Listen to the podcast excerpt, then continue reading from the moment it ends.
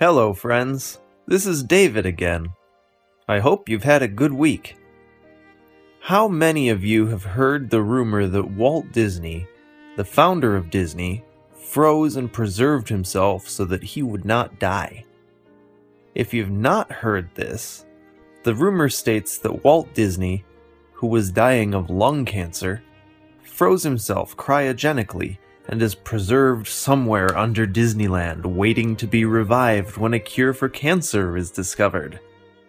While this has been proven to be nothing more than an urban legend, one young girl in England did what Walt Disney did not.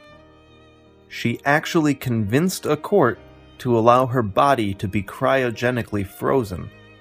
The girl, tragically dying of a rare form of cancer, asked a court to allow her remains to be frozen until such a time as cancer is cured. In the groundbreaking decision, the court agreed with her. Quoted from mirror.co.uk. Described as a bright, intelligent young person, the tragic 14 year old spent her last months feverishly researching how she could be frozen until a cure is found for her rare form of cancer in the future. Too young to make a will, the teenager went to court to protect her dying wish. After a battle in the High Court, her wish came true and she made British legal history. Her remains have already been shipped to the US for storage. Presiding Judge Mr. Justice Peter Jackson said, She died peacefully in the knowledge her body would be preserved in the way she wished. Here is a copy of her letter to the court. I have been asked to explain why I want this unusual thing done. I am only 14 years old, and I don't want to die, but I know I am going to die. I think being cryopreserved gives me a chance to be cured and woken up, even in hundreds of years' time. I don't want to be buried underground.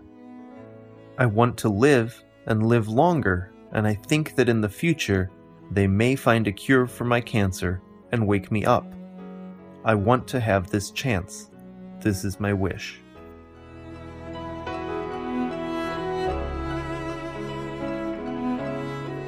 To be honest, I have mixed feelings about this story.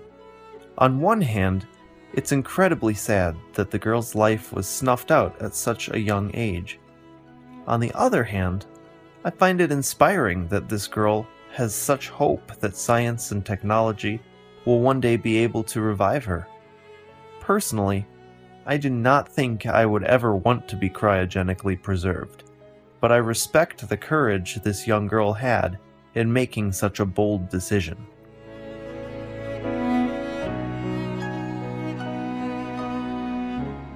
What do you think? Would you want to be cryogenically frozen and revived many years in the future? How would you react if a loved one wanted to be cryogenically preserved?